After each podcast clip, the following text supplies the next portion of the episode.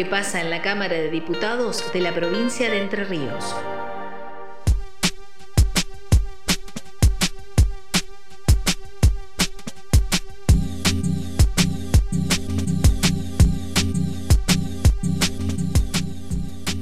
Hoy desde las 12 del mediodía, Jorge, vamos a estrenar la segunda temporada de Territorio Cultura, esta iniciativa de la Secretaría de Cultura de la provincia y las radios públicas en red, de la que formamos parte como Radio Diputados.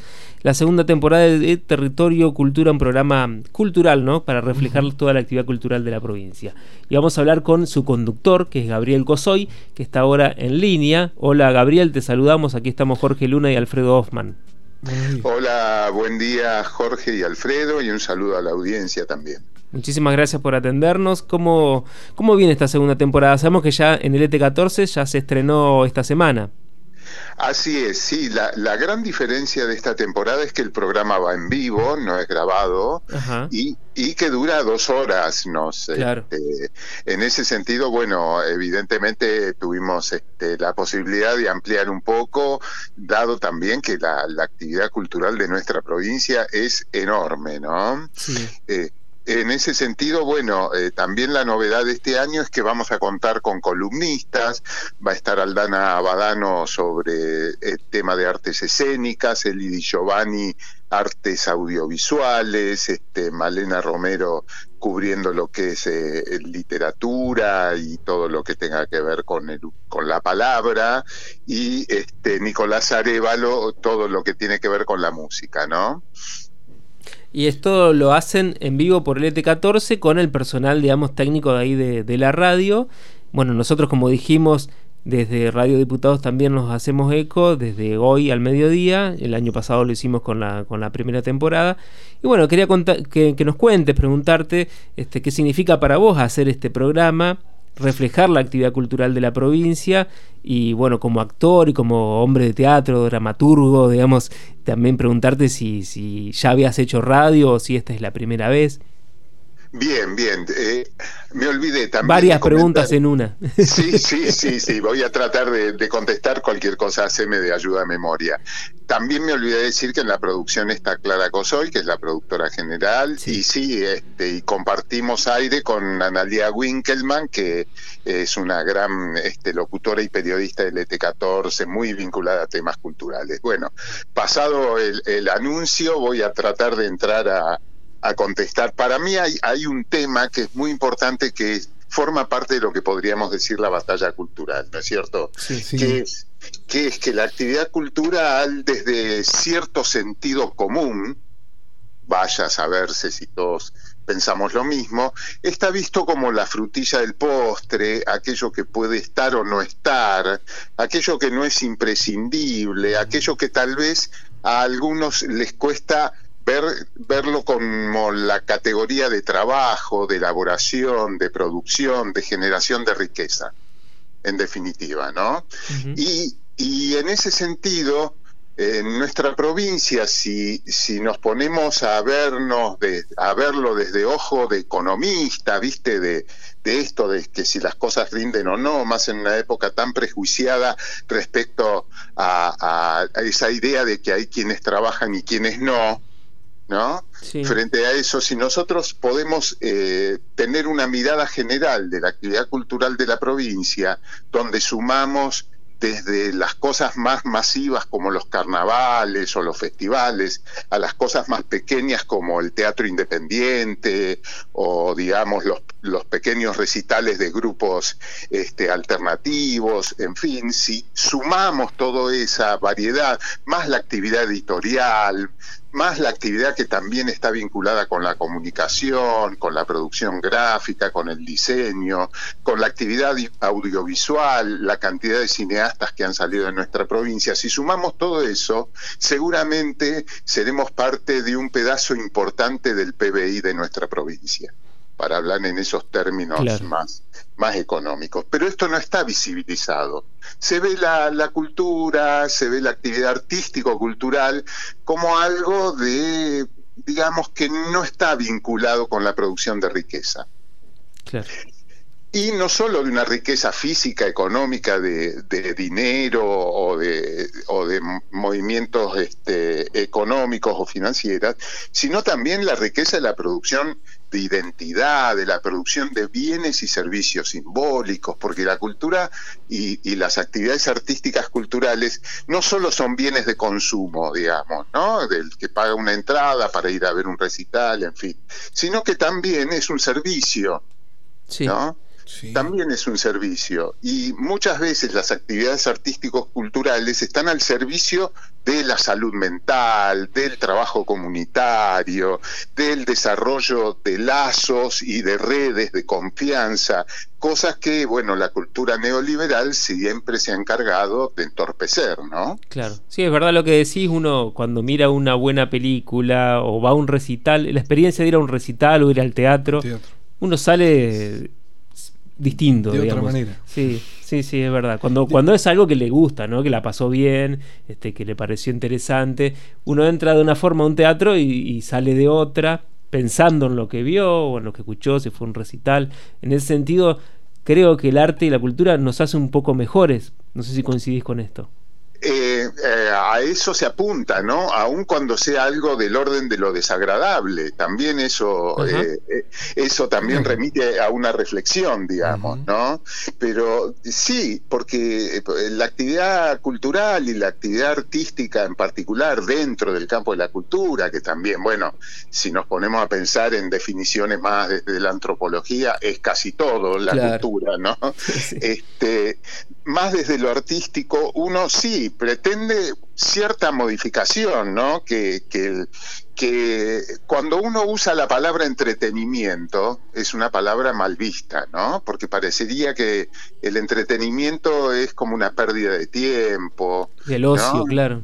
El ocio, ahí está, ahí hay un gran problema, Alfredo, porque nosotros pertenecemos, si se quiere, a una tradición cultural que proviene, digamos, de algunos mandatos, sobre todo del catolicismo, y muy vinculado a la idea de la productividad desde la, eh, desde la concepción rural de la productividad no urbana.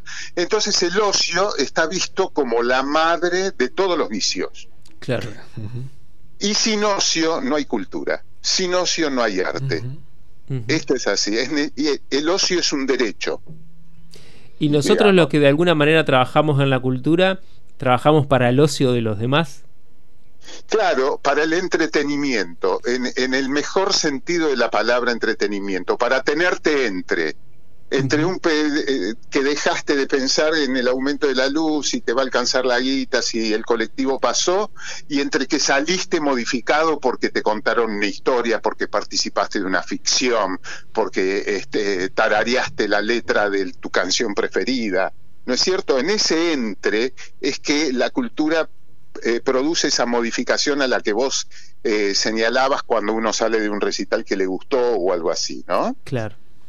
Eh, Gabriel, Jorge Luna te habla, un gusto. ¿Qué eh, tal, Jorge? Muy bien, mira, hace un tiempo atrás, antes de la pandemia, eh, te, cuento esta anécdota, recuerdo una persona que, un contador, se iba a España y se iba al encuentro del ocio. Y por supuesto, cuando te lo dice, en este caso me lo dijo a mí, ¿y qué vas a hacer ahí? No, no, no, es muy importante. Voy a eso, a tomar experiencia y ver cómo es, porque me, gustaría trabajar sobre la cultura. bueno, él se dedicó al teatro, mm, paralelo a su profesión que había tomado en su, en su juventud. Y la pregunta sería, post pandemia, eh, ¿pensás que esto se, se, miró de otra manera? Porque incluso cuando se iba, eh, la pandemia tuvo resultados nefastos. En, sobre todo en la parte psicológica, y los psicólogos recomendaban dentro de, de la semana o, los días participar de una actividad cultural. Recomiendan, es así. ¿Te parece que después de la pandemia esto se revalorizó, se mira de otra manera?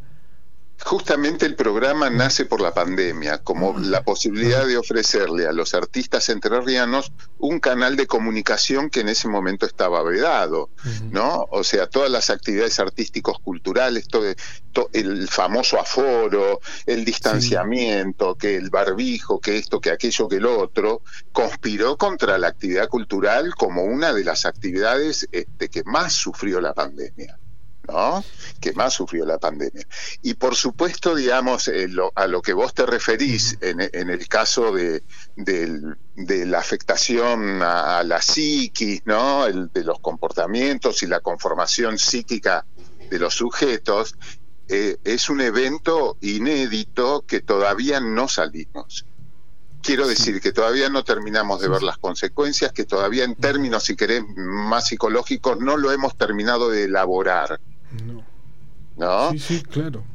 Entonces, todo canal expresivo en donde de alguna manera eso que está dentro atado, este, generando eh, algún tipo de, dificultad, todo elemento, toda capacidad expresiva es poder ponerlo afuera. Y cuando uno puede poner afuera lo que lo angustia, eh, tal vez lo puede mirar, tal vez lo puede encarar, tal vez lo puede este, empezar a resolver. Gabriel, eh, me quedé pensando en que una de las preguntas que te hice en esa pregunta grande, Omnibus, pregunta Omnibus, fue sobre tu relación con la radio. ¿Querés contarnos? Ah, sí, sí. Eh, ah, mira, yo tengo dos experiencias muy atractivas previas a este programa. Una, digamos, en el tiempo más reciente, a finales de la década del 90, no tan reciente, existió en Paraná un proyecto que se llamó ABC Radio. Eh, que estaba en el dial en la 96.5, hoy es otra radio. Y bueno, y durante un año fui el conductor del Magazine de la Mañana con unos compañeros y... Este, a ver si recordamos quiénes eran. Oscar Londero, por ejemplo, ¿no? ¿Esa era la radio que estaba en la peatonal en calle en la peatonal San Martín? Mm, era una radio que estaba ahí al lado del hotel este, que está frente a la Plaza Primero de Mayo. Ah, bien. Eh, sí, estaba, este, por ejemplo, Oscar Londero, estaba Remedi en el tema de, deportes, Analia Winkelman estaba en el tema de, cultura, eh, teníamos distintos, no recuerdo el nombre de todos, pero era, era un equipo de cuatro o cinco grandes profesionales y teníamos corresponsales en Buenos Aires, en fin, era eh, esa fue una, una, experiencia muy muy formadora y previamente de, de pibe algunos programas eh, sobre todo de rock este, haciendo la producción y esas cositas claro claro, ah. ¿Y cómo te llevas con la radio? ¿Qué, qué, qué, qué significa para vos? ¿Es, ¿Es, también parte de la... Es parte de la cultura, por supuesto, pero también se puede eh, decir que es un arte? Eh, la radio, claro, porque la radio funciona, viste, como estas metáforas como la sinécdoque o la metonimia, la parte por el todo. Por lo que escuchaste tenés que imaginar el resto. Claro. Entonces eso tiene ya un, eh, un, un formato artístico, digamos, ¿no es cierto? Más allá de, también la empatía que uno pueda tener por la propia historia, porque en la casa, en mi casa de pibes se escuchaba mucho la radio, porque era una compañía de mi mamá cuando se iba a dormir, porque eh, las voces de las radios eh, uno se enteraba de cosas que por ahí, este, o pensamientos o formas de, expresarse en la vida que eh, por ahí en los medios más gráficos o en la tele no no no uno no encontraba unas voces divergentes, ¿no? Y en la radio sí. Claro. Bueno, no, Jorge, ¿tenías otra consulta? No, eh, desearle la bienvenida, en, decirle que bienvenido a, este, este, espacio de, Radio Diputados. Bueno, muchísimas gracias. Así que a las 12 va a estar el primer programa. Eh, el programa fue en vivo el miércoles, así que se van a encontrar eh, quienes nos escuchen con esa diferencia, ¿no? Con ese delay, digamos, ¿no? Avisados entonces nuestros, nuestros oyentes. Gabriel, muchísimas gracias por el contacto. Al contrario, muchísimas gracias a ustedes. Hasta luego. Ah, Hablábamos con el dramaturgo, director teatral Gabriel Cosoy, conductor de Territorio Cultura, que a las 12 del mediodía lo pueden escuchar por Radio Diputados.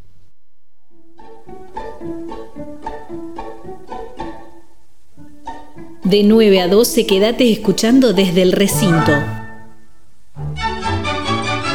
Por Radio Diputados. Voy a sacarte del nivel en que estás.